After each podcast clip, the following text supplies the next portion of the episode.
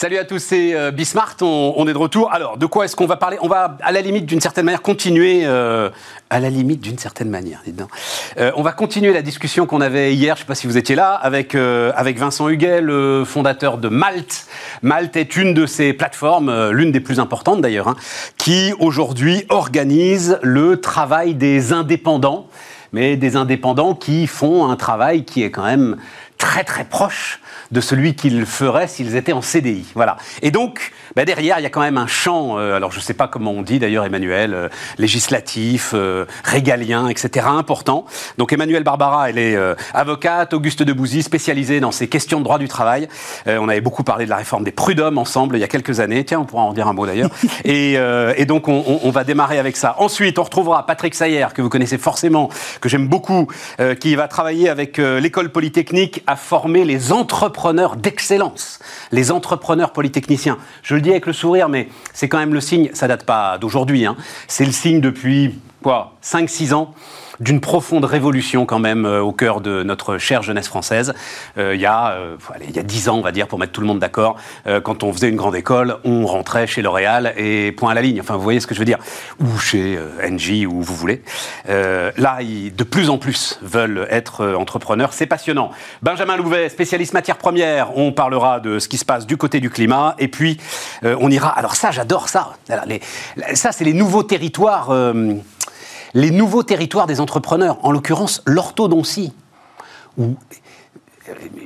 enfin, on va en discuter d'ailleurs, mais qu'est-ce qu'on peut trouver comme euh, une start-up qui veut réduire, mais de manière très spectaculaire d'ailleurs, les coûts de l'orthodontie? Enfin voilà, l'entrepreneuriat n'a plus de frontières. C'est parti, c'est Bismart. Donc, on démarre avec Emmanuel Barbara. Bonjour Emmanuel. Bonjour. Euh, avocate, spécialiste du droit du travail. Euh, et, alors, vous avez écrit euh, la Gazette des juristes. C'est comment s'appelle la publication? Enfin bref, dans une publication. Le club des juristes. Voilà. un papier qui m'a beaucoup intéressé autour de bah, du nouvel univers du travail. Alors, vous l'avez dit comme ça en incise pendant qu'on pendant qu'on s'asseyait tous les deux.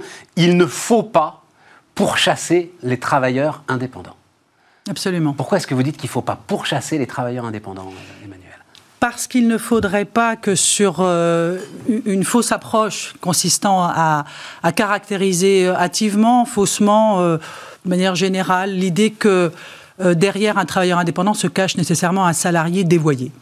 C'est cette proposition-là qui me dérange. Alors ça peut arriver, hein, je ne dis pas que ça n'arrive pas, mais fondamentalement, on a l'espace pour pour envisager son activité professionnelle sous des modes radicalement différents et, n'est pas, on n'est pas salarié comme on est travailleur indépendant. voilà, c'est tout. Est-ce qu'on peut commencer Non, c'est tout. Attendez, on a encore 10 bonnes minutes à discuter. Est-ce qu'on peut envisager quand même Il y a une grande dichotomie. Il y a, et on en parlait hier avec Vincent Huguet, il y a en gros tout l'univers des consultants. Je pense qu'il doit y en avoir euh, dans les cabinets d'avocats, euh, euh, l'ensemble de ceux qui s'occupent du design, dans les services digitaux, les etc et tout, qui sont sans doute indépendants par choix, ok. Et puis il y a le monde des plateformes. Et là, j'ai beau moi-même défendre euh, ce modèle, euh, m'y intéresser très très près, euh, je suis obligé de reconnaître quand même que l'appellation salarié dévoyé ne manque pas de bon sens. Alors là, c'est pas 10 minutes qu'il nous faut. C'est davantage. Alors, mais, bah, bah, allons-y. on, va, essayer d'en faire 15 alors. Non, mais schématiquement, euh, c'est une manière qui consiste à, se représenter le travail, d'ailleurs avec une forme de condescendance, c'est-à-dire chez Malte, l'économie du savoir, des gens qui savent vraiment. Alors eux, vous voyez, eux, ils ont la maîtrise de leur avenir et eux, ils, savent décider qu'ils seront indépendants, nonobstant tous les inconvénients qui s'attachent également à ce statut dans le fond d'indépendant. Mais eux, c'est pas grave. Mais oui, Emmanuel, c'est vrai parce qu'ils ont, ils ont la connaissance et la demande surtout il règne sur la demande. Mais ce choix-là, fondamental, ce choix, il existe aussi ailleurs. C'est pas, euh, il n'est pas euh, nécessairement euh, celui d'être moins qualifié. C'est, en fait, c'est le rapport entre travail moins qualifié ou non qualifié et statut. Et là, pour cela, il y a une sorte d'approche, enfin, on, voudrait céder à l'idée que, dans le fond, ils ne savent tellement pas ce qu'ils veulent, ces pauvres gens, qu'on va leur dire. Eh bien, vous savez, cette espèce d'approche, et, moi, je, enfin, c'est un problème de, enfin, je veux dire, de psychologie comportementale, c'est cette idée qu'on voit le monde en, bicolore. Donc, le travail euh, indépendant subi, il existe, nonobstant son statut, euh, j'allais dire, sa catégorie socio-professionnelle, si je puis me permettre. C'est-à-dire que ce n'est pas lié nécessairement à, euh, à, à, quel est ton diplôme, et je te dirais si tu peux être travailleur indépendant. Ça, c'est le premier point. Le deuxième point. Attendez, attendez, restons. Euh, euh, mettez de côté le, premier, deuxième point, restons sur ce premier point. Je suis pas convaincu. Pas du tout, du tout, du tout. C'est-à-dire, vous comprenez bien qu'à un moment, celui qui est effectivement euh, surdiplômé se rend compte qu'il peut beaucoup mieux se valoriser, lui, ce qu'il est, sa propre marque, en faisant jouer l'offre et la demande, parce qu'il est très demandé ce qui n'est pas le cas de celui qui est sous-diplômé, Emmanuel. Alors écoutez, si on va par là, celui qui est sous-diplômé, comme vous dites d'abord, euh, est-ce qu'il est nécessairement embauché? Parce que quand même, les plateformes, ça, c'est une sorte de réponse aussi à la non-discrimination à l'embauche. Sauf erreur, on tient sans fin, sans fond des forums pour s'interroger sur deux, la manière de ne pas discriminer. C'est quand même un point en passant. Oui, mais très important, pas en passant, très important. Je crois. Le deuxième point que je trouve... Attends, non, non, mais si c'est le deuxième point, dans cette même question, je, non, non, j'insiste, je, je, reste sur la même question, je ne vais pas ailleurs. Vas-y. Le deuxième point, c'est que euh, vous êtes en train de partir du principe que, dans le fond, être un salarié salarié et être un indépendant dans les sphères des jobs euh, moins qualifiés, c'est pareil. C'est là le problème. C'est pas pareil. Vous connaissez beaucoup de, salariés qui décident de quand est-ce qu'ils vont bosser, s'ils y vont aujourd'hui ou demain, ou la semaine prochaine, ou euh, chez le, concurrent, ou en même temps, ou on verra. vous en connaissez beaucoup. Moi, je ne connais pas de contrat de travail dans lequel, dans le fond, le fait déclencheur appartient aux salariés. Vous, imaginez, ce matin, je suis libre, je vais chez, je sais pas, chez Peugeot, et cet après-midi, je vais, bah, j'ai un peu de temps, je vais aller chez Renault pour voir. Ça, ça n'existe pas. Mais ça compte beaucoup parce que, vous savez, aujourd'hui, mettre les gens dans des cases avec des plannings euh, dans lesquels vous les, les intégrez dans une routine, bah, ça fatigue tout le monde, y compris cela. Pourquoi est-ce que ça serait l'apanage des gens euh Ça n'existe pas tant que ça, même chez les travailleurs des plateformes. Globalement, ils doivent aller bosser. Euh, c'est pas vrai. Oh, ce n'est pas vrai. Euh, ils doivent aller bosser. je veux dire.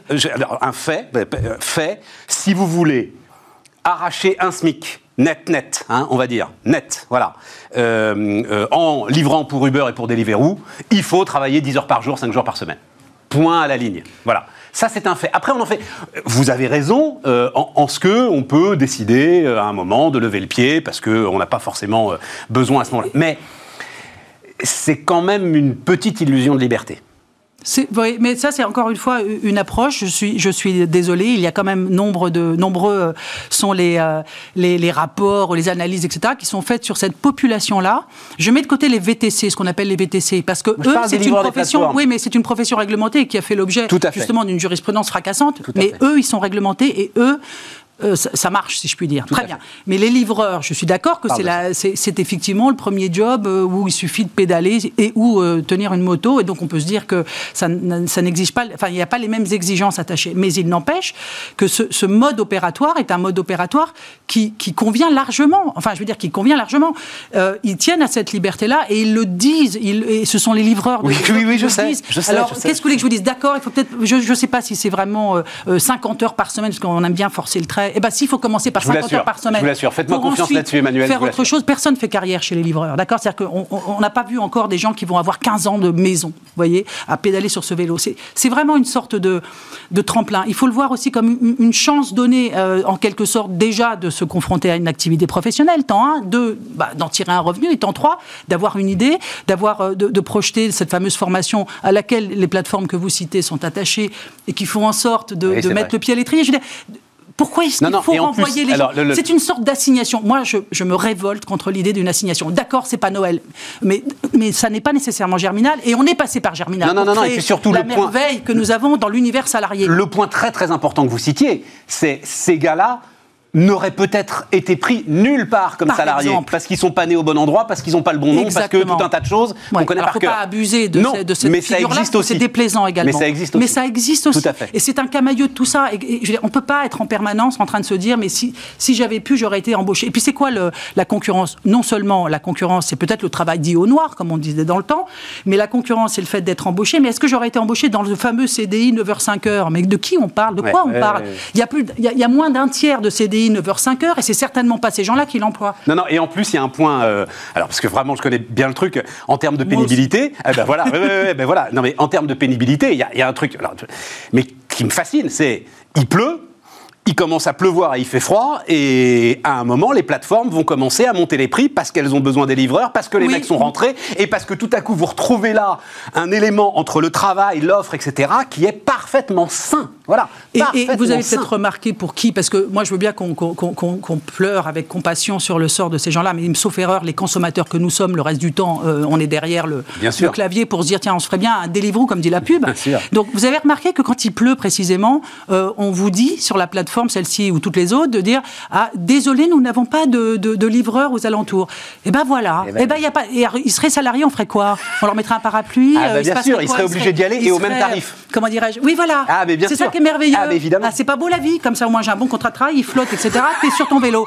Je vois pas ce que ça change fondamentalement. Pour ça que ça change dans les coins, mais encore une fois, personne ne fait carrière chez les livreurs. Et si ça peut leur donner, ne serait-ce qu'à 10% d'entre eux, la chance d'avoir une idée, parce que c'est pas comme s'ils étaient dénués d'idées, c'est cette idée encore selon laquelle pas de diplôme, pas d'idée, c'est insupportable. Eh bien, s'il y en a 10% qui ont une idée de faire un truc, etc., une analyse, de, se trouver un réseau, sinon ils n'ont pas de réseau, enfin, de se trouver des gens, des, des connaissances, eh bien, c'est quand même mieux que pas. Et puis alors, dernier point, c'est licite. C'est-à-dire, c'est écrit dans la loi. Donc moi, je veux bien tout ce qu'on veut, Alors les émotions. Je veux dire, on en est, où là On en est où C'est-à-dire la Cour de cassation. Là, on parle du, effectivement du statut juridique parce que, comme dit, euh, comme dit la loi en général et comme le disent les, conventions internationales que nous avons signées, c'est le juge, euh, en l'espèce du travail, mais tous les autres, puisqu'ils sont tous mobilisés en fait sur cette affaire, mais c'est le juge qui a le, le pouvoir de qualifier la relation euh, juridique dont on dirait qu'elle ne serait pas euh, salariée, par exemple. Donc, en d'autres termes, un contrat quelconque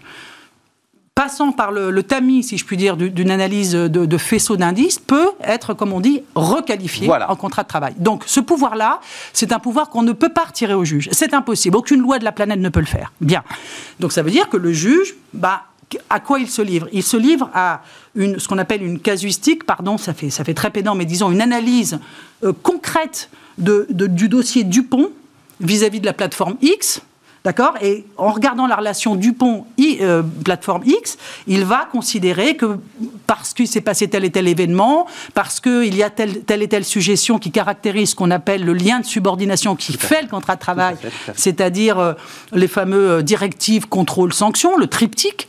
Et, et s'il considère le juge bah, qu'on trouve des éléments de cette nature dans cette relation-là, euh, que par surcroît, euh, mis bout à bout et ensemble, et en fonction de son regard, et ça je suis désolé de le dire, c'est peut-être un scoop, mais c'est un regard subjectif, il est subjectif, eh bien, euh, dans cette pesée, il en résulte ou pas la requalification. Et c'est au cas par cas. Et c'est au cas par cas. Donc, il n'y a pas une jurisprudence qui s'installe à un moment. Ça n'existe pas. La requalification est, une, un exercice contractuel qui concerne la relation euh, que M. Soumier entretient avec l'entreprise. Et ce n'est pas parce que euh, M. Soumier aurait été requalifié, voilà, que du coup tous ses collègues, mieux que ça, tous, les concurrents du dit collègue par rapport à une autre boîte du même genre seraient dans la même situation. C'est tellement vrai que pour les taxis, par exemple, on a de temps en temps une requalification lorsque un taxi se présente euh, pour une plateforme bien connue. Et, même quand et même quand c'est au niveau de la Cour de cassation la Cour de cassation, en fait, surveille, en d'autres termes, que, que l'analyse du faisceau d'indices a été, a été faite.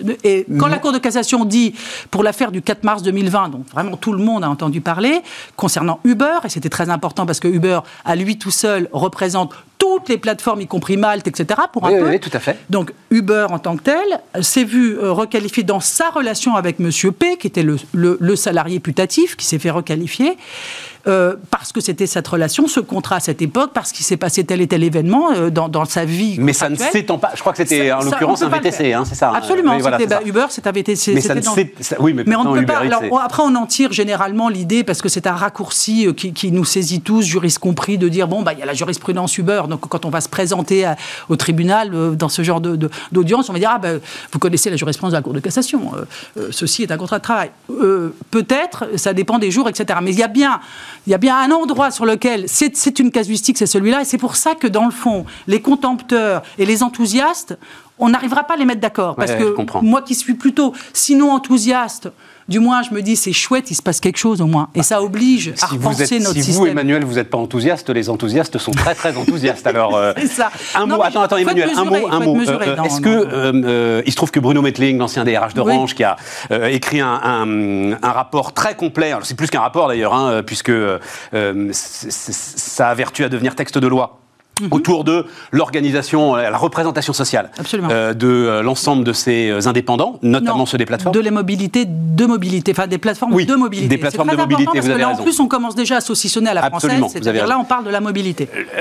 La question d'un tiers statut, comme en Grande-Bretagne, lui est furieusement hostile parce qu'il dit en gros euh, toutes les entreprises vont s'engouffrer dans ce tiers statut. Qu'est-ce que vous dites vous, Ah bah, tout Emmanuel pareil. Alors là, je suis faut- totalement d'accord avec Bruno. Je veux dire, c'est- impossible. En plus, c'est pas dans notre tradition. C'est pas dans notre tradition juridique. Les Anglais, ils, ils- ils ont euh, cette histoire de worker qui est le statut entre les Voilà. independent employees.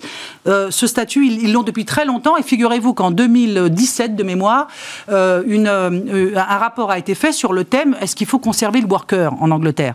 Et donc, Sir, je ne sais plus qui, Parker, je crois, avait écrit tout un rapport très très long pour expliquer les heures et malheurs de ce tiers statut parce que parce qu'il y a deux frontières et que non seul deux frontières, c'est-à-dire que nous on en a une seule, c'est-à-dire Oui. entre indépendants et pas indépendants, c'est-à-dire salariés, eux ils en ont deux. Donc ça veut dire qu'il faut arriver à trouver, Ouais. dans le fond, à quel moment ah, Ouais. ça bascule. En fait, il n'y a rien de scientifique. Vous savez quoi? C'est une question de regard. Et moi, je crois fondamentalement que c'est une question sociologique, c'est-à-dire plus que sociologique, c'est une question de, de, regard sur le citoyen que vous êtes en tant que travailleur. C'est-à-dire en France, en France, dans les, dans, dans les, pays occidentaux depuis la, Seconde Guerre mondiale, on a réussi à bâtir de manière très efficace un monde économique efficace et, dont le véhicule adéquat était le contrat de travail pour tous. Même si le contrat de travail n'a pas tout à fait le même sens partout. Passons. Donc le contrat de travail, ça marche. Pourquoi? Usine, top-down, impeccable, ça roule tout droit. On reste stable, euh, 37 ans et demi, du, du temps béni où on la retraite à l'issue de ce truc-là. Et on est royal et on sort de là avec euh, canne à pêche et, et médaille du travail. Magnifique. Ça fait un moment que tout ceci est quelque peu perturbé. Maintenant, euh, c'est clair. Et euh, probablement que l'affaire sanitaire nous, nous, nous, nous- nous a fait prendre conscience que définitivement nous sommes dans un monde instable et que de tout l'enjeu qu'on a, au-delà de euh, gagner sa vie, pour prendre un terme générique, c'est euh, comment être un vrai citoyen, les uns les autres, peu important dans le fond le statut dans lequel on est. Ce qui compte, c'est qu'on puisse avoir accès aux mêmes possibilités de construire sa vie. Et ça, j'y crois fermement. Pour le moment, le monde a été fait pour les salariés, le, le CDiste, pardon. Tout à fait. Parce que l'autre, déjà, il rame, à fait, l'atypique. Mais, mais en tout cas, le, le travailleur indépendant, hormis les notables, avocats et autres, c'est pas fait pour. Ce que, Voilà. ce que vous nous dites, Emmanuel, c'est qu'il faut plutôt que de pourchasser l'indépendant, il faut aller organiser les bouts de monde. Et on pense évidemment au crédit bancaire, par exemple. C'est ça. Et le logement. L'accès au logement. L'accès au logement. Les bouts de monde qui ne sont pas encore organisés pour ce travail Absolument. et ça va venir. On va y arriver. On va y arriver, mais voilà, pour le moment, il faut, faut courber les chines et surtout s'interroger. Le, le dernier point qui, moi, qui me fascine dans cette histoire dite des plateformes, c'est que, euh, en miroir des plateformes dans l'univers du monde du travail hum, rodé autour de, la figure du CDI, on a maintenant euh, sur, voit, on a vu maintenant surgir dans le monde de, l'univers salarié euh, relativement euh, euh, tranquille, si je puis dire, le fameux télétravail, qui est, qui est aussi disruptif en termes d'impact que qu'est la plateforme au monde indépendant. Bah, on en reparlera alors. Reviendrez bien. pour le télétravail. Emmanuel Barbara était notre invité sur Bismart. On repart les amis, on repart avec Patrick Sayer, le président d'Augusta. Bonjour euh, Patrick. Bonjour Stéphane Soumi. Euh, qui fait une masse de trucs euh, dingues, Patrick, parce que non, il y, a- il y a beaucoup de choses dont on pourrait parler, vu le nombre de tes activités. Oui. Donc, euh, je veux quand même, alors évidemment, ce pourquoi tu es là, c'est-à-dire ce master commun Polytechnique HEC entrepreneur, dont tu vas présider le comité d'orientation, c'est ça. Mais il y a aussi tes fonctions, alors dites consulaires, c'est-à-dire que tu es, je ne voudrais pas dire de bêtises, juge au tribunal de commerce, c'est ça. président voilà. délibéré au sein de la 16e chambre. Euh, et donc, euh, j'aimerais un peu ton regard sur. euh, ça y est, je crois que tout le monde a l'air à peu près d'accord. Tiens, on peut peut-être démarrer là-dessus d'ailleurs. Tout le monde a l'air à peu près d'accord pour dire non, il n'y aura finalement pas de catastrophe de faillite. Non euh, à la sortie de euh, notre aventure. Bah, tu le dis comme une évidence. Euh, il y a un an, c'était pas du tout une évidence la première fois qu'on s'est vu. Non mais Patrick. dès lors qu'on a un président qui nous dit je ferai ce qu'il faut quoi qu'il en coûte, Ouais. qu'on a ensuite un ministre de l'économie et des finances qui, met en place les systèmes, qu'on a eu euh, grâce euh, à la fois aux acteurs euh, étatiques, je pense à la BPI, et grâce aux acteurs professionnels, une, vraie prise de conscience et une responsabilité de la gravité de la situation et de la nécessité de faire ce qu'il fallait pour, passer cette épreuve, difficile dont on, ne connaissait pas à l'époque la durée. Ça a été fait, ça a été fait sérieusement, ça a été bien fait. Il y a peut-être eu cas par cas euh, des petits malins qui ont exagéré, qui en ont oui, mais, la grande peur, c'était qu'au moment où la cloche, justement, allait se soulever, qu'à un moment, bah, bah, ceux qui étaient soutenus artificiellement allaient s'effondrer. Il, est évident, il est évident, et puis parce que il euh, n'y a, pas un, a pas un coup près, il ouais. n'y euh, a pas une guillotine. Il y a une sortie en sifflet, comme disent les économistes. On, là, donne, on, donne, on, donne, le temps au temps, il y aura des, il y aura, enfin, le, gouvernement réfléchit à différents systèmes d'étalement de, de, de, cette dette. Sera-t-elle remboursée? Sera-t-elle perpétuelle? Sera-t-elle partiellement transformée en fonds propres? Enfin, tout, tout est d'une certaine manière dans les, possibilités, ce qui me fait dire que tant mieux pour ceux qui ont su, euh, qui, ont su saisir euh, cette manne, parce que ça leur, ça leur a permis de se développer. Euh, le terme à la mode, c'est de façon non dilutive, et c'est ainsi que. c'est ainsi de façon non dilutive, ça veut dire quoi? Ça veut dire qu'ils n'ont pas eu besoin d'ouvrir leur capital? Exactement, pas besoin de fonds propres supplémentaires voilà. pour, financer leur développement, sachant qu'un certain nombre d'acteurs, et c'était quand même l'intérêt de, de, cette période, et que ça, ça nous amènera peut-être au deuxième sujet qui est le, qui est le master, c'est que les acteurs de la nouvelle économie sont sortis beaucoup plus forts euh, de cette période, euh, parce que dans le fond, on s'est aperçu euh, de, à, quel, à quel point on avait besoin des services qu'ils offraient, des propositions qu'ils donnaient. C'est vrai. Et, donc, ces gens-là, qui dans, le, qui dans le fond pensaient que ça allait mal se passer, sortent souvent avec des, des, modifications assez prononcées de leur business model, des gens qui étaient complètement B2C, qui sont devenus B2B, enfin, on, on, on voit tout. Mais globalement, euh, on a affaire à des acteurs qui sont beaucoup ah, plus très intéressant. Et, surtout, c'est des résistants. Et, c'est des gens qui, comme ils étaient, pour certains d'entre eux, ça va nous amener effectivement sur le master, en phase de croissance, de création, d'avoir besoin de beaucoup de cash, mm. ont trouvé tout à coup finalement des prêts bancaires qu'ils n'auraient jamais trouvé en situation normale. si ça n'avait pas été le PGE, jamais les banques ne leur auraient prêté ce que finalement elles leur, ont prêté. Non, ils, ont, ils, ont, ils, ont, euh, les, ressources non dilutives hein, dont on oui, parle. Oui, c'est ça. Il y a des subventions, il y a le crédit impôt recherche, euh, et ça, ça a été effectivement une ressource non dilutive. Et il y a eu aussi le PGE, voilà. E, c'est formidable. J'y avais pas pensé. Voilà. Non, parce que la dilution, c'est un vrai sujet. Pour te dire, moi qui maintenant marche après marche. Non, mais euh, c'est un double sujet parce que c'est un sujet où il faut pas, il, y a les, les, prix deviennent un peu dingues. Et donc aujourd'hui euh, les dilutions sont assez faibles, mais on le voit assez souvent, moi je vois assez souvent des gens refuser des dossiers, tout simplement parce que de jeunes entrepreneurs plutôt sympas se sont trop dilués au départ. Ben et s'étant trop dilués au départ, ils se retrouvent avec moins de 50% du capital au moment de lancer une, une, série A. Et, les gens se disent, bah, putain, ils sont, quand même, ils sont quand même tellement dilués. Donc avec la série A, ils vont tomber à 30 et quelques. Est-ce qu'ils auront suffisamment euh, de volonté, d'énergie, de, suffisamment de, de, skin in the game Sachant que euh, plus des deux tiers du sandwich va leur euh, échapper à la sortie. Est tout à fait d'accord. C'est effectivement le sujet. Donc, master commun Polytechnique HEC entrepreneur. Je disais tout à l'heure dans le sommaire, c'est sans doute le, témoignage d'une mutation profonde de notre jeunesse, euh, Patrick.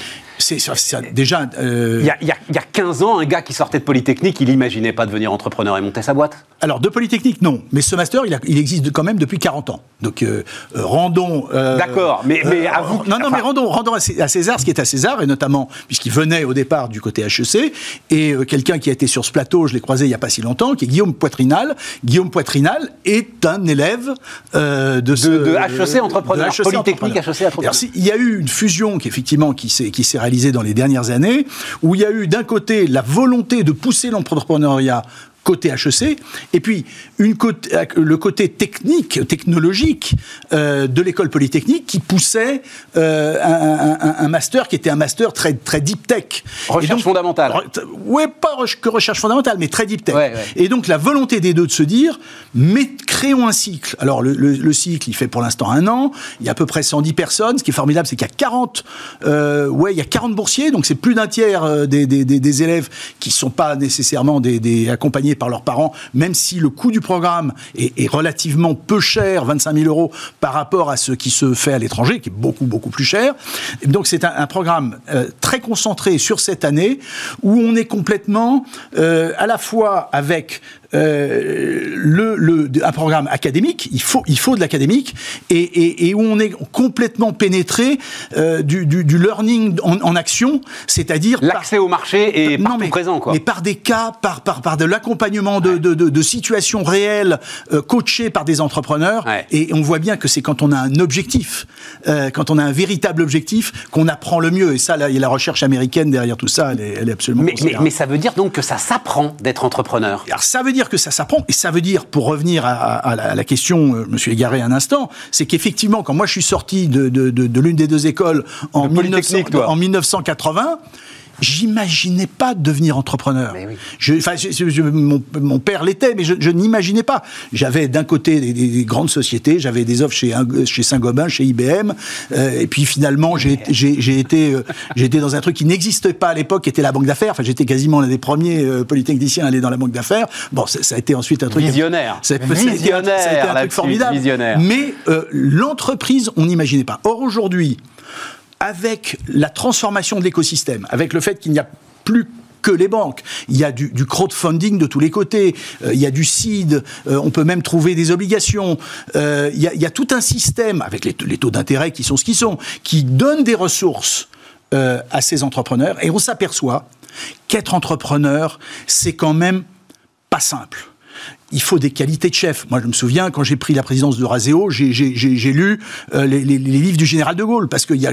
Mais non, mais non mais, mais, mais- mais tu te marres. Mais le général de Gaulle, Oui, le fil de oui. l'épée, le fil de l'épée, le fil de l'épée que je recommande à tout entrepreneur. C'est quoi ça, le fil de l'épée? Parce Le que fil je de- n'ai pas la bibliographie le en fil de l'épée, c'est avant les mémoires. C'est ah, c'est dans les années 30, Ah oui, ça, le euh, fil de non, non, même pas. Je crois que c'est dans les années 20. Enfin, Ah voilà, euh, Peut-être même que je dirais une bêtise qu'il a commencé à l'écrire quand il était en captivité, puisqu'il a fait de la captivité lors de la première Guerre D'accord, c'est l'entre-deux-guerres, le fil de l'épée. Fil de l'épée, c'est en- l'en- l'entre-deux-guerres. Mais, mais c'est un vrai manuel de chef. Oh, Mais à part des, non, lectures comme mais le non, général mais de tu Gaulle, peux pas, Patrick, enfin, on est au 21e siècle. Mais, mais justement, justement, qu'est-ce qu'il faut apprendre? Et d'ailleurs, dans le master, ils, ont, ils ont, Ils lisent De Gaulle. euh, non, ils disent peut-être pas De Gaulle encore, qui devrait, mais ils passent quelques jours euh, à Naval parce qu'ils sont confrontés à des, euh, à des officiers qui, dans des situations réelles, ont des choix de commandement à effectuer.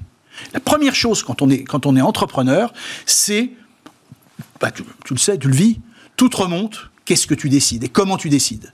Donc savoir décider comment on s'entoure, est-ce qu'on est entouré, est-ce qu'on le fait seul, est-ce qu'on le fait, c'est la première Alors, chose. je vais me permettre, Patrick, je vais te dire un truc. Le premier truc en tant qu'entrepreneur pour moi, c'est organiser pour que justement tout ne te remonte pas. Oui, alors, euh, mais, c'est- mais c'est, mais c'est. Ah bah oui. Non, mais c'est une façon, c'est une façon, c'est une façon de gérer. Ça Ouais. fait partie de, de, de- de la façon de gérer, de ne pas avoir et de s'entourer de gens de qualité justement euh, pour pouvoir déléguer des décisions importantes. Mais ça, c'est la première chose. Ensuite, on est dans des entreprises qui se transforment radicalement. Ouais. Et donc, on est permanence dans la conduite du changement. Ouais. Comment est-ce qu'on réagit par rapport à cette conduite du changement? Comment est-ce qu'on s'adapte? Et puis ensuite, on est dans un système où par moment, ça va formidablement bien, puis par moment, on se prend une grande baffe sur la figure. Où on a six mois où rien ne va, où tout, on se prend que, que, que de la mauvaise écume. Bon, comment piloter par tant d'échecs Et comment tirer de l'échec une source d'opportunité. Ils ont, ils ont parmi leurs stages, pardon, je termine, ils ont parmi leurs stages un, un- un- un programme où ils accompagnent des administrateurs judiciaires qui les mettent en situation réelle sur des entreprises pour aider des entreprises sur lesquelles travaillent un certain nombre d'administrateurs judiciaires à rebondir et ils présentent le- leur, leur projet euh, devant des juges au tribunal de commerce. Donc, ils, ils apprennent l'échec, ils apprennent la, la- Combien de temps Combien de temps dure le, pro- le- programme seulement un an. Un an, Ça évoluera peut-être. Pour l'instant, c'est- seulement un an. Ça fait beaucoup de choses en un an quand même, hein, de tout ce que tu viens de décrire là. c'est très intense, c'est intense. hein. Alors- Mais donc ça veut dire, les gars, c'est quand même à la base des chercheurs, c'est-à-dire ils font tout ça pour ensuite faire de leur domaine de recherche euh, mené dans le cadre de l'école polytechnique une entreprise. Non, non, ce ne sont, pas des- ce sont pas des chercheurs Ce du sont- tout. Il y a, il y, a, il y a trois tiers. Il y a un tiers euh, de, de polytechniciens diplômés, il y a un tiers euh, de diplômés d'HEC, et il y a un tiers d'autres. Tu retrouves de tout, tu retrouves des architectes, on retrouve euh, des, des, des, des Donc élèves c'est de- plus mode MBA, des, élèves de l'école hôtelière de Lausanne. Et l'idée, c'est de les mettre par trinôme, train, assez, assez régulièrement par trinôme, pour apprendre tout ce que je viens de- de- de- de- d'évoquer, en les mettant en situation réelle. Mais qui n'est pas forcément en lien avec le- la recherche de pointe telle qu'elle peut se faire aujourd'hui alors polytechnique. il y a, il y a- il y a deux, il y a deux, il y a deux, il y a deux, il y a deux, il y a deux modes en parallèle. Ça peut ou ça peut pas, Il y en- y, a un qui est, qui est plutôt, enfin, il y a, il y a un, il y a un cursus qui est un cursus plutôt deep tech. Et il y a un cursus où on travaille plutôt sur euh, les, les, les, modifications des, des, des, marchés. Donc ça, ce sont des boîtes qui sont moins technologiques que les premières. Et d'ailleurs, on pourrait, on pourrait imaginer d'autres cursus. Il y, a, il y a une très ardente volonté de la part d'un certain nombre d'étudiants de, de, pour de l'entrepreneuriat social ou sociétal, hein, appelons-le comme on veut. est-ce qu'il faut, est-ce qu'il faut peut-être, bon, bon, pas à moi à décider ça, mais je dirais que c'est quelque chose qui montre le, le, le changement du, du, ouais, mais système dans lequel. J'adore ta phrase. C'est pas à moi à décider ça, c'est-à-dire que tu as ton opinion sur le sujet, mais en même temps, on voit le monde euh, et on voit les jeunes générations euh, qui sont en train de bouger et qui font vaciller toutes nos certitudes là-dessus, Patrick. Hein, on est d'accord. Ouais, c'est très impressionnant, très impressionnant. alors, j'avais un dernier point. Il nous reste 3-4 minutes parce que, quand même, euh, investisseur, président d'Augusta. Pardon. Vas-y, alors vas-y. Non, mais encore, parce que il faut la preuve de la, de la valeur de ce programme, c'est les sociétés qui en sortent. Alors, mais voilà, c'est ça que... Tu, tu prends Doctolib, tu prends PFIT. Comment ça, Doctolib, il est sorti de Il est sorti de. Tu prends, tu prends PrepFit, tu prends Frichti, euh, tu prends Front, tu prends Shift. Euh, j'en oublie, euh, j'en oublie sûrement. Donc, c'est, Julia, elle est polytechnicienne sortie de non, ce truc-là. Ils ne sont pas nécessairement polytechniciens. Ils sont encore une fois pas nécessairement ni polytechniciens. Je ne sais pas ce qu'elle est précisément. J'ai pas regardé. Elle est extraordinaire. voilà, ça, c'est mais, truc mais, sûr, elle est extraordinaire. D'accord, le, programme sort de ça. Le programme sort des entreprises de, de, de, de très grande qualité et 75 c'est ce qui est formidable. 75% de ceux qui en sortent, hein, donc c'est pas forcément un programme de recherche euh, fondamentale, c'est tout le contraire. Hein, c'est une idée d'entreprise euh, et qui a été travaillée. 75% à la sortie euh, créent véritablement leur entreprise. Et un mot là euh, de, ton métier d'investisseur, parce que je, regardais, il y a des chiffres qui sont tombés sur les fusions-acquisitions là qui repartent à un rythme de dingue. Donc euh, on a battu des records, je crois, qui datent de, du XXe siècle en fait, hein, de 2500 milliards de dollars de fusions-acquisitions sur les cinq premiers mois de l'année à l'échelle mondiale. Tant mieux pour mes copains banquiers. Tant mieux pour tes copains banquiers. Il n'y a, y a, pas un sujet à un moment quand même, quand en gros on est sur des valorisations boursières qui explosent et des fusions-acquisitions qui se font pour peut-être justifier ces valorisations, justement, essayer de chercher de la...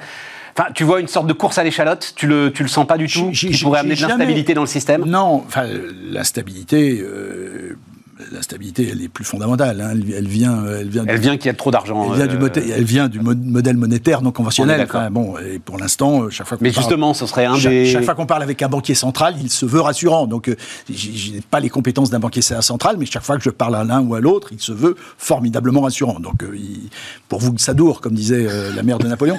mais le, je n'ai jamais fait, ce que c'est le sujet sur le, les bulles de MNE, je l'ai regardé, j'ai jamais tiré de corrélation précise entre les bulles de M&A et, et, et, les difficultés sur les marchés. Les difficultés sur les marchés, elles viennent d'autres choses, elles viennent du Covid, elles viennent mais elles viennent pas nécessairement euh, des bulles de M&A. Et on voit aujourd'hui, ce qui est très intéressant sur ce marché de la M&A, je peux en citer une euh, rapidement, euh, on voit des entreprises de la nouvelle économie commencer à acheter euh, des sociétés. De la vieille? De, de, de la vieille. Euh, prends euh, Wind, qui la, la, semaine dernière a acheté Simag, qui, était, qui était une filiale de. De, boîtes que je connais pas, ils font quoi, oui De la BNP. Wind, Wind ils transforment, ils, ce sont les, les, acteurs de la digitalisation des points de vente physiques. De la caisse et de la digitalisation. D'accord. Ils, ils, achètent une filiale de la BNP. Ils achètent Simag, qui venait de, du groupe ah, Laser, Cofinoga, etc., qui est spécialisé effectivement dans les caisses.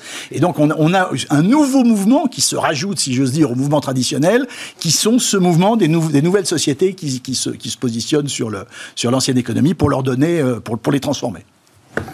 Merci Patrick. Merci Stéphane Soubier. Patrick Sayer, tu étais là le premier jour. Euh, Patrick, demain ça fait un an. Eh ben c'est formidable. Bravo, et Demain on aura un an de Bismarck et, ben, et euh, still standing, comme disait l'autre. Voilà. Patrick Sayer était notre invité sur Bismarck.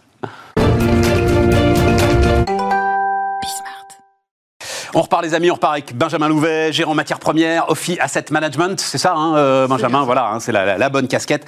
J'ai appelé ça l'impossible scénario net zéro 2050. Pas mal, c'est un bon résumé.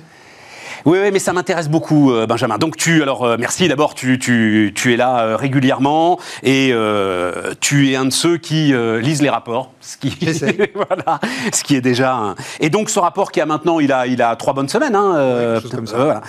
Agence internationale de l'énergie qui définit la trajectoire à suivre pour ramener les émissions donc à zéro net en 2050.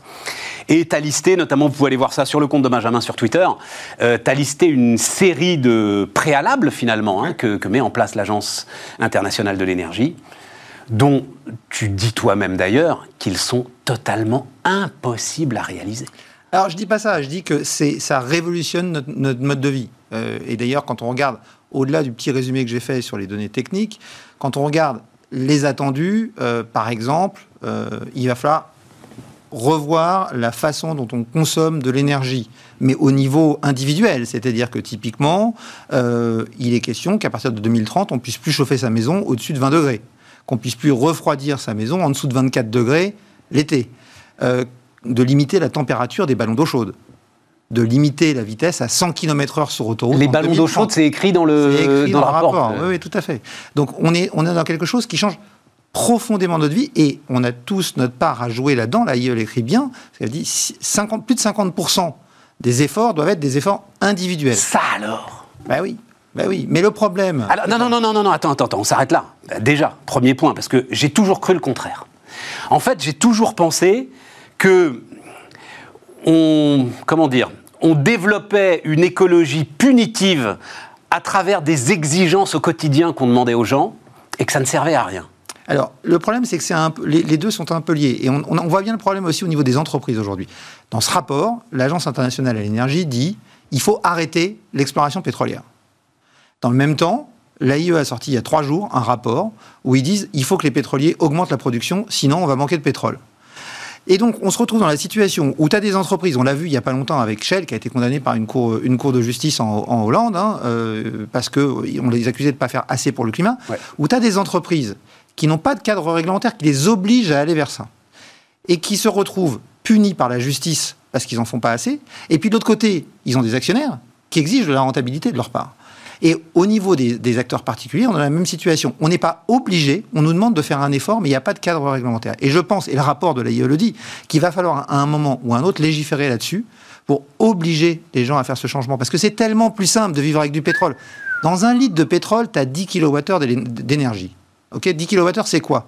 C'est l'énergie que que tu as dans les bras de 200 personnes qui font une longue journée de travail au champ. L'énergie de 200 personnes qui font une longue journée de travail au champ. Pourquoi se passer de cette énergie si on n'en est pas, si on n'y est pas contraint, s'il n'y a pas quelqu'un qui vous dit tu peux pas faire avec ça c'est hyper difficile. La vie est beaucoup plus facile avec le pétrole que sans le pétrole. Le problème, c'est qu'aujourd'hui, le pétrole, on doit s'en passer, on n'a plus le choix.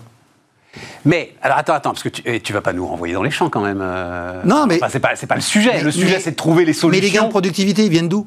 Les gains de productivité de ces, de, de- de- ces dernières années, depuis, depuis le début de l'ère industrielle, Ils viennent des machines. Ils viennent hein. des machines. Voilà. Qui Et- et à l'énergie. Exactement. Voilà. Tu as reçu Jean-Marc Jancovici. Mais euh, je-. C'est je- des croquettes pour machines, l'énergie. Mais, euh, attends, attends, attends. Le- le- alors, Jean Covici, justement, il dit, lui, il était sur 5% de baisse de PIB par an, Ouais. tous les ans. La IE, c'est 7,5. Si on est d'accord, mais est-ce que non, tu non. reprends Non, non, tu mélanges, tu mélanges deux choses. Non, non, parce que c'est sept- équivalent. c'est 7% de baisse des émissions de CO2. Oui, mais Jean 7,6. Covici dit euh, Alors, il y a un CO2 rapport- égale PIB. Il y a un rapport direct entre euh, les émissions de CO2 historiquement et, Et le euh, PIB. et le PIB. Ce- le pari de, de l'AIE, c'est qu'on saura, grâce aux énergies renouvelables, découpler le lien entre D'accord. émissions de CO2 D'accord. et énergie. Et d'ailleurs, Et donc sortir de cette obligation d'avoir une baisse de 7,5% Exactement. du PIB qui est, alors celle-là, inenvisageable. bah, c'est pas le monde qu'on a envie de construire. En Mais- tout cas, mais pas- c'est- et c'est pas ce qu'on mais- nous vend. Euh, on, on peut pas vendre un, un- un- un modèle comme celui-là. On peut pas vendre aux gens une réduction de PIB tous les ans. Euh, Le but Mais surtout celle-là, la croissance. 7,5, Et- c'est- et c'est- ça fait deux Covid pratiquement, hein, c'est ça euh, oui, oui, c'est Oui, c'est ça, enfin un et demi, allez, Ouais, on va dire ça un comme et ça. demi, un demi. Ouais, tout à fait. Donc c'est extrêmement difficile à envisager. Mais le pari de l'AIE, justement, c'est de dire on va d'abord apprendre à être plus sobre. Donc 4% de gain d'efficacité énergétique par an. Bon, le problème, c'est que sur les 20 dernières années, le gain énergétique, c'était plutôt un tiers de ça. Et on commence maintenant. Et évidemment, quand on a commencé à faire des, efficaci- des- des gains d'efficacité énergétique, on a commencé par les trucs les plus simples. Donc, c'est-à-dire qu'il nous reste des trucs les plus difficiles à Ouais, faire. ça. Donc c'est compliqué et dans le même temps, on continue à croître. Voilà. Ça, c'est une équation qui est quand même un peu euh, compliquée à résoudre. Et pour en revenir à ces chauffe-eau, là, parce que je dois te dire que tu m'as légèrement traumatisé, euh, euh, l'ensemble de ce que tu as listé, là, hein, pas, plus de 24, euh, pas moins de 24 degrés dans les maisons, pas plus de 20 en hiver, etc. ça. hein. Ça, à l'échelle donc des pays développés, de ceux qui peuvent le faire, ça, ça donne une réelle efficacité, Alors, ça- dit l'AIE, ça donne de réels résultats une en termes de baisse des émissions partie, de en CO2. fait, ça fait partie de la sobriété, mais ce qui va compter, c'est l'isolation des maisons, c'est de passer euh, aux voitures électriques, c'est de euh, rendre plus flexible sa consommation. Aussi, il y a un gros pari qui est fait sur la flexibilité de la consommation Ouais, énergétique. ouais. C'est-à-dire qu'on consommera l'é- l'é- l'électricité quand on pourra. Donc ça veut dire aussi avoir des, ce qu'on appelle des smart grids, des réseaux intelligents qui vont pouvoir faire aller l'électricité dans les deux sens. Et ça, ça nécessite d'énormes investissements. Je citais le chiffre aussi, il faut passer de 260 milliards par an investis aujourd'hui à 820 milliards de dollars investis par an dans le réseau électrique. Alors, j'ai repris tes chiffres. Le solaire, faut multiplier les investissements par 20, l'éolien par 10, les, usines de batterie par 600 Ouais, d'ici alors, 2030. En fait, il faut multiplier la capacité des usines, de, des usines de batterie par 600. Il faut en fait installer 20 gigafactories par an tous les ans jusqu'en 2030. Tout ça domaine- en, finissant, en finançant l'adaptation du réseau, évidemment, hein, comme tu l'as dit. hein. Tout à fait. Après, il faut multiplier par 5 les installations solaires tous les ans. Puis ça pose d'autres problèmes. C'est un, de mes gros, euh, un, un de mes gros éléments en ce moment. Et il y avait un article dans The Economist sur le sujet ce week-end. La contrainte des matières premières. Parce qu'il faut que les gens comprennent qu'on ne fait pas de l'électricité avec du vent ou avec du soleil. On fait de l'électricité avec un transformateur qui va transformer le vent ou le soleil en énergie. Voilà. Ce transformateur, on le fait avec des métaux. Bill Gates l'avait dit dans une conférence à Stanford, il avait dit euh, les financiers qui m'expliquent qu'ils vont résoudre le problème du changement climatique en finançant plus les entreprises polluantes, ils me font rire. Il va falloir qu'ils m'expliquent comment ils font voler des avions avec des feuilles Excel. Des avions, ça vole avec de l'acier, avec de l'aluminium, avec du plastique. Et, et tout ça, c'est du, du concret. Prenons l'exemple du solaire. Dans le solaire, euh, en 2020, on a installé un record de, de capacité solaire dans le monde. Euh, soit dit en passant, dans les chiffres de l'AIE, il faut installer tous les jours, jusqu'en 2030, l'équivalent de la plus grosse centrale solaire au monde. Tous les Tous les jours. Tous les jours. Tous les jours. Bon. 130 Quelle gigawatts. puissance, la, quelle puissance la plus grosse centrale solaire Euh, au j'ai- monde J'ai plus les chiffres en tête, mais tu fais le calcul. euh, voilà, ils disent qu'il faut installer euh, C'est quoi 500. c'est- Ça doit être 400 mégawatts, quelque chose comme Ouais, ça, non chose comme Oui, ça, voilà, ouais, ça, autour- autour de Un, 500, un ouais. demi-réacteur nucléaire, quoi. Voilà. C'est ça. Ancien. Donc, euh, on a installé 130 gigawatts de solaire l'année dernière. Ça a consommé, c'est un, un métal qui n'est pas très important dans tout ça, mais ça a consommé 3142 tonnes d'argent. Il faut de l'argent pour faire circuler le- l'électricité, c'est le meilleur conducteur. 3142 tonnes d'argent, c'est 13% de la production mondiale d'argent. L'AIE nous dit tous les ans, il faut multiplier par 5 les installations solaires. Comment on fait? L'argent, il y en a aussi dans les voitures électriques. Les gens le savent peu, mais en fait, dans les batteries électriques, alors il n'y a pas d'argent dans la batterie, mais dans une voiture, tu n'as pas Donc une ça- batterie, tu as, un pack de batteries et il faut relier toutes ces batteries entre elles. C'est 5% de la consommation aujourd'hui. Il faut multiplier, il faut passer de 5% de part de marché pour les voitures électriques aujourd'hui, donc électriques plus hybrides, à 60% en 2030. Alors, ça veut dire, Benjamin, parce que euh, le temps tourne, ça veut dire qu'en fait, on va se retrouver dans une espèce d'injection contradictoire, d'injonction contradictoire absolue, parce que, évidemment, on dit, bon, ben, ouvrons des mines, sauf que ces mines, enfin, le- l'extraction va émettre le CO2 que, d'un autre côté, on va économiser Non Non. Alors ça, c'est un élément qu'il faut bien garder en tête. Alors, c'est très important. Les, les énergies fossiles sont responsables de 70% des émissions de CO2 sur la planète.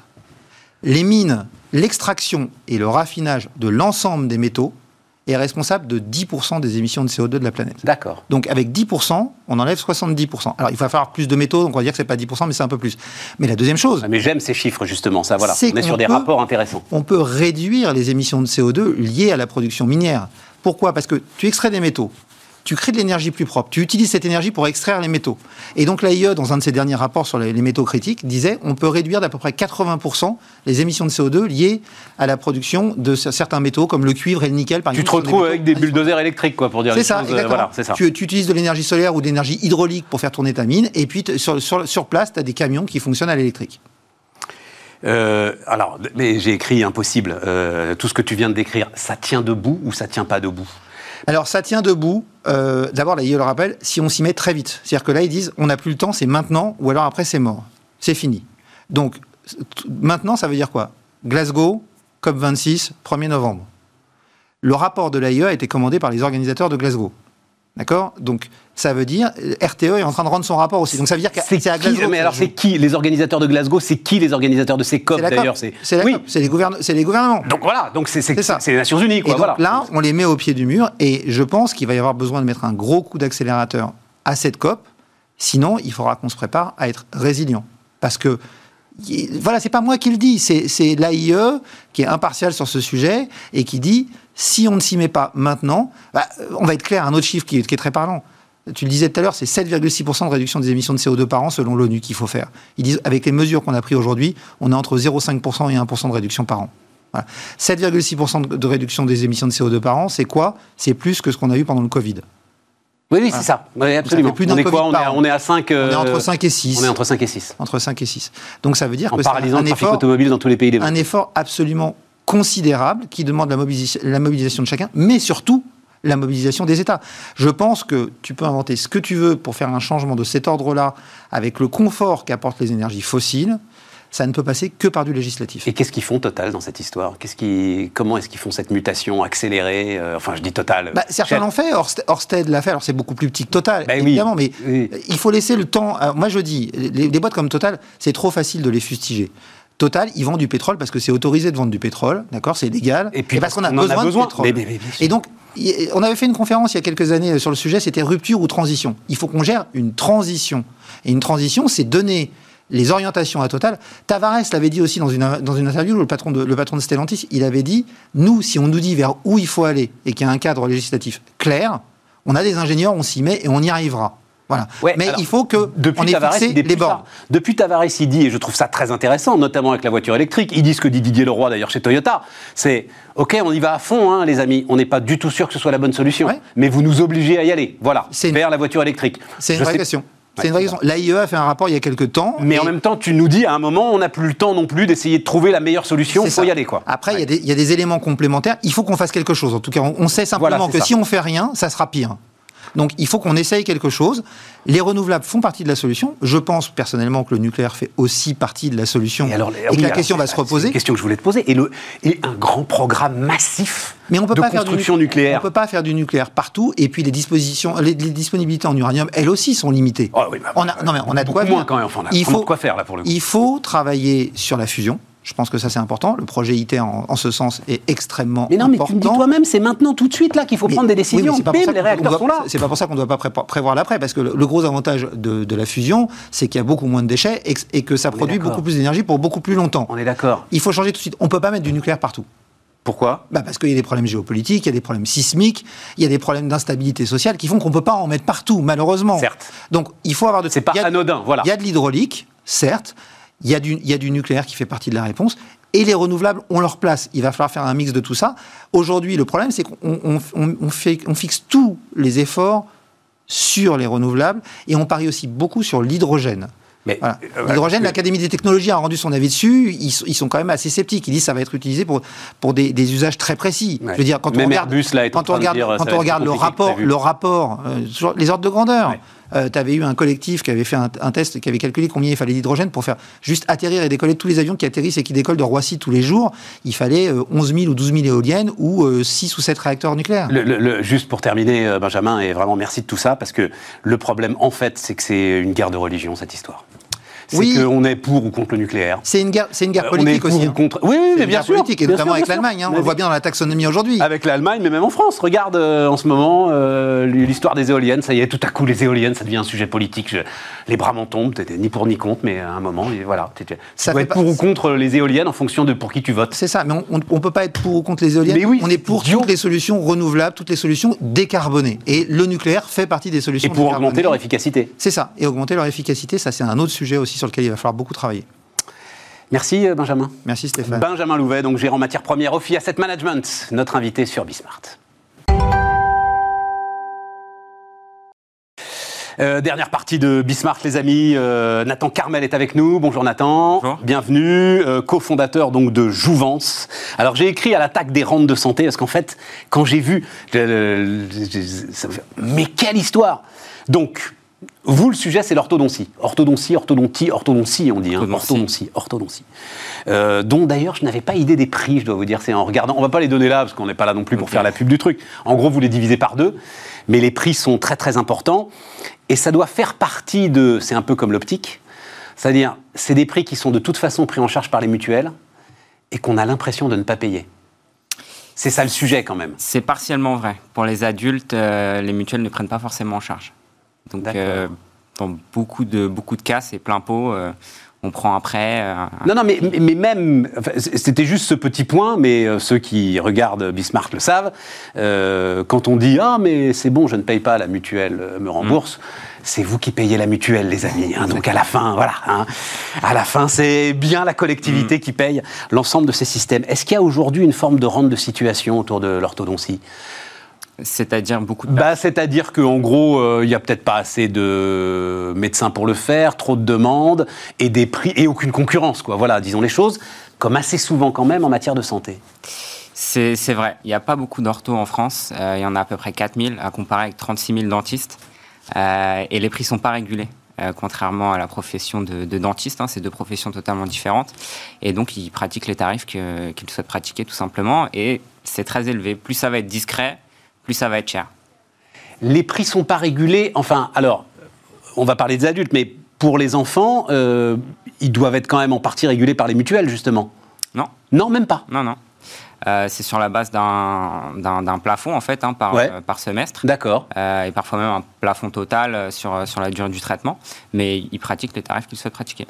Vous, vous voulez vous adresser aux adultes Que les adultes. Que les adultes. Ouais. Voilà. Pourquoi Parce que euh, non, non, non, non, non, mais je, je pense qu'il y a une bonne raison. C'est pourquoi Parce que pour les enfants, c'est en- c'est encore trop fragile, trop complexe. euh, Bon, les, les enfants vont plutôt s'orienter vers des bagues. Ils n'ont Ouais. pas, de soucis par rapport à ça. Et surtout, ça permet de, de- de les forcer à être rigoureux. On ne peut pas les enlever. Euh, nous, on fait que des aligneurs. Ça s'enlève. Donc, euh, c'est plus difficile avec, euh, avec les enfants. Il va à l'école, il l'enlève. Le traitement, il dure 5 ans. ouais, très et juste. on, paye, on paye pour rien. Donc, que les adultes. Et en fait, quand on regarde les stats, il y a un Français sur deux qui veut des dents plus droites. Il n'y a pas un Français sur deux qui a moins de 16 ans. Donc, ça veut dire qu'il y a un gros marché sur les adultes aussi. Un Français sur deux veut les Ouais. dents plus droites. Ouais, ouais, ouais, 54% précisément. Et donc là, vous vous proposez une solution. Alors, c'est une solution. Donc, alors très rapidement, un aligneur, ça veut dire comment ça marche? Un aligneur, c'est euh, une gouttière, j'en ai, ai ramené d'ailleurs. Ah bah alors des dents euh, incroyables, voilà. Donc c'est une gouttière transparente comme ça qu'on vient clipser sur les dents, 22 heures par jour et qu'on va porter pendant deux semaines. Une fois qu'on a terminé les deux semaines, on passe à la série suivante. Donc en fait c'est un séquençage, c'est vos dents dans deux semaines, ça va les forcer à se déplacer. On change, on change, on change, on change jusqu'à arriver à la fin et donc la position finale et vos dents sont censées avoir suivi le mouvement. Enfin, censé, ça marche. Ça marche, mais parfois il faut s'y reprendre à deux fois. Ouais, c'est Il y, a, il y a des dents qui ne veulent pas forcément bouger dès la première série. Et c'est handicapant euh, au quotidien, c'est-à-dire que vous pouvez euh, parler normalement. euh, Alors, on zozote un petit peu au début, jusqu'à ce que...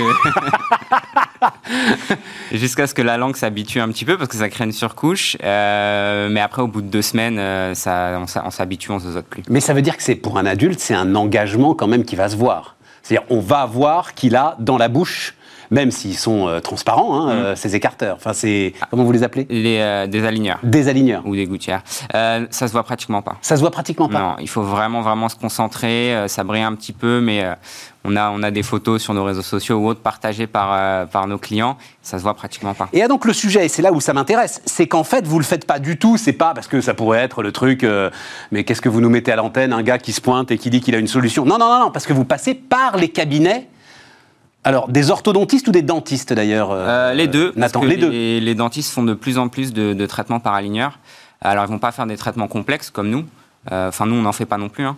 Euh, on fait des traitements simples à modérés. Tous les traitements complexes, on les laisse vraiment euh, aux orthos. En fait, quand on a fondé Jouvence, on, on a regardé un petit peu ce qui se faisait. Le modèle américain, c'est vraiment pas de cabinet. On envoie des kits d'empreintes. Le patient prend ses empreintes lui-même, il signe des charges, il reçoit son traitement. On s'est dit, c'est moyen. Mais oui, c'est moyen. On est d'accord, c'est Donc, moyen. euh, on va chercher à adapter un petit peu. euh, Mais même pour votre image, je trouve c'est moyen. C'est-à-dire que je pense que, enfin, je parle sous votre contrôle, mais on a beaucoup plus confiance en fait dans un traitement qui va être en partie suivi par un professionnel de santé. Exactement, c'est de formidables prescripteurs. Bah oui. Euh, donc, enfin, les les clients vont leur poser des questions, ils vont avoir des, des réponses précises. Donc, euh, c'est beaucoup mieux que euh, lorsqu'on est livré à soi-même chez soi. D'ailleurs, on peut le voir en termes de, taux de conversion. Là, je parle purement business. On a des taux de conversion qui sont euh, presque 3 à 4 fois supérieurs à nos concurrents américains. Et donc on comprend les dentistes leur intérêt. J'imagine qu'ils touchent une commission à chaque fois qu'ils suivent un, un traitement, donc on comprend leur intérêt. Mais même les orthodontistes, parce qu'en fait, euh, il y a trop de demandes, c'est ça euh, le sujet. Même eux, en fait, ils sont d'accord pour vous accompagner sur cette solution. euh, Pas tous, ça, Pas tous, ça dépend de, de la taille du cabinet, de, de leur chiffre d'affaires. Les dentistes, il y a plus de concurrence, donc ils sont plus à même de, enfin, ils veulent plus travailler avec nous.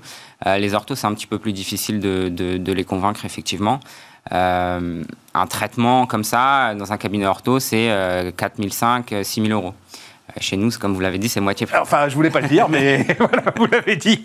Euh, vive les vendeurs. Et après, là où c'est intéressant aussi, c'est que euh, bah, c'est quand même bourré de tech euh, votre histoire. C'est-à-dire que euh, euh, l'une des clés euh, grâce auxquelles vous arrivez à réduire euh, les coûts, c'est qu'il y a beaucoup moins de visites en cabinet pour euh, le contrôle. Beaucoup de choses peuvent se faire à distance, en fait. Exactement, en fait, les deux sont liés. Euh, quand vous allez voir un praticien dentaire, que ce soit dentiste ou ortho, il raisonne en chiffre d'affaires par heure au fauteuil. C'est-à-dire qu'il a un objectif, par exemple, je dois faire 300 euros en une heure à, à- mon fauteuil pour être rentable, payer les charges et me sortir, euh, me sortir un, Un salaire, qui permette de euh, vivre, sympa. absolument. Euh, Qui justifie, mais je sais pas combien, 7-8 années d'études pour un dentiste, absolument. Exactement. Donc quand on réduit ces rendez-vous, euh, normalement, le, le prix doit baisser euh, également. Donc nous, on a développé une plateforme qui permet de suivre en fait les traitements euh, à distance. Euh, on travaille aussi sur de l'intelligence artificielle derrière pour aider à la prise de décision, puisqu'il y a un contrôle toutes les deux semaines. Euh, et derrière, derrière, ça permet voilà de réduire de pratiquement 80% le nombre de rendez-vous. Et alors ça, est-ce que c'est une... euh, parce que euh, si on peut élargir... Alors non, d'abord quand même, parce que pour lancer une boîte dans l'orthodontie, il faut quand même... Enfin, je sais pas, c'est... C'était un D'où vient l'idée Enfin, euh, Vous-même, vous êtes enfin, des études dentaires ou quelque chose comme ça Non, pas du tout. Moi, école, euh, école de commerce. euh, D'accord. Euh, Et donc vous regardez toutes les niches où il peut encore y avoir moyen d'aller défoncer quelques rentes par-ci par-là? Euh, non, je tombe sur un article, tout simplement. Je tombe sur un article de ce qui se fait aux États-Unis. On en a parlé juste avant, et je me dis c'est c'est génial, mais est-ce que je peux l'adapter? Je creuse un peu, et au bout de quelques jours, je me dis allez, je me lance, et six mois après, on lance et je lance. Parce que vous faites appel à des technos, vous l'avez dit, alors bon, un petit peu d'intelligence artificielle comme tout le monde, mais enfin, est-ce qu'elles sont, j'imagine, sculptées, impression 3D, etc., les, les gouttières Ouais, euh, ouais, ouais. euh, Il y, a euh, dans le- le- le- la prise d'empreinte, etc., et tout, enfin, il y a- tout un tas de technos qu'il faut commencer à connaître. euh, À, à maîtriser. À maîtriser. c'est- une courbe, hein, on apprend euh, de plus en plus. Alors nous, ce qu'on a fait dès le début, c'est qu'on a cherché à se faire un petit peu copain-copain avec, euh, avec nos différents partenaires, les, les praticiens dentaires, parce que c'est une source de savoir énorme. Et le but, c'était de, de les impliquer, qui nous accompagnent. Pas juste on fait du, du business ensemble, mais sentez-vous impliqués dans l'entreprise, aidez-nous, aidez-nous à développer la plateforme. Enfin, on va répondre à vos besoins, etc. Donc c'est comme ça, au final, que... Et donc le message, très rapidement, c'est ça veut dire ayez pas peur, entrepreneur, euh, d'investir dans le domaine de la santé, qui peut quand même paraître euh, très complexe. Au contraire, les praticiens sont demandeurs, en fait. Ouais, il y a des praticiens qui sont demandeurs, il y a toujours des praticiens qui seront pas demandeurs et qui vont vous dire non, non, je veux pas innover, je suis très bien comme je suis. Il y en a d'autres qui sont demandeurs et, et en fait, ça leur change un petit peu du quotidien. Et in fine, ils aiment bien tout ce qui est start-up. Et euh, notamment, on a des investisseurs maintenant dans l'entreprise qui sont des orthos. Et j'ai pas eu à trop pousser pour les convaincre. Ils étaient super excités de, rejoindre l'aventure. C'est génial. Nathan Carmel, donc euh, cofondateur de Jouvence, c'était notre invité sur Bismart. Et les amis, on se retrouve bah, demain, ce sera notre anniversaire. hein, voilà. Demain, ça fera un an qu'on est là. Still standing.